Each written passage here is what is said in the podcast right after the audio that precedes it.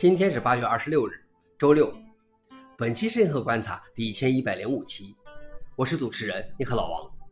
今天观察如下：第一条，乌邦图桌面用户已超六百万。看来尼考公布了一系列乌邦图桌面数据，其桌面用户已超六百万。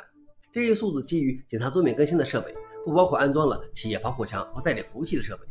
另外，根据 Stack Overflow 的调查，乌邦图桌面占到 Linux 开发者桌面市场的百分之二十七。是迄今为止最受开发者欢迎的 Linux 发行版。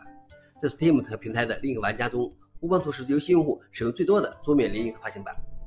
消息来源：乌邦图。老王点评：乌邦图是最流行的发行版，这一点应该没有争议吧？但是六百万这个数据还是让我第一次有了直观感受。第二条是 GitLab 将支持跨实例订阅和合并请求。NKTOPUB 是一个 W3C 标准，其最知名的实现是 Mastodon 以及 Lemmy。GitLab 称，它将逐步实现 ActivePub 的功能。GitLab 允许用户创建各自的实例，通过支持 ActivePub，可以跨 GitLab 实例进行订阅、搜索、创建分支、递交合并请求，以及展开讨论和合并代码。消息来源：GitLab。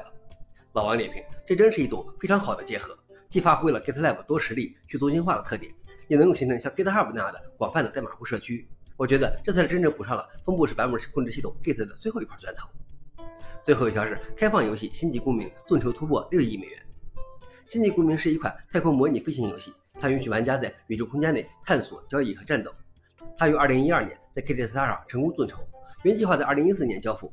在众筹成功后，其开发团队继续与销售游戏内虚拟物品，如各种型号的飞船的方式进行募资。到2018年，它筹集到了两亿美元，并且去年突破五亿美元后，今年再次募资一亿。它是迄今为止开发费用最昂贵的游戏。远超《赛博朋克2077》《侠盗猎车5》等游戏，但这款游戏何时才能正式发布仍然是未知数。消息来源：Player Auctions。老王点评：我看它是不会有正式发布的那一天了，这或许就是我们所期待的无尽的游戏吧。以上就是今天的硬核观察。想了解视频的详情，请访问随附链接。谢谢大家，我们明天见。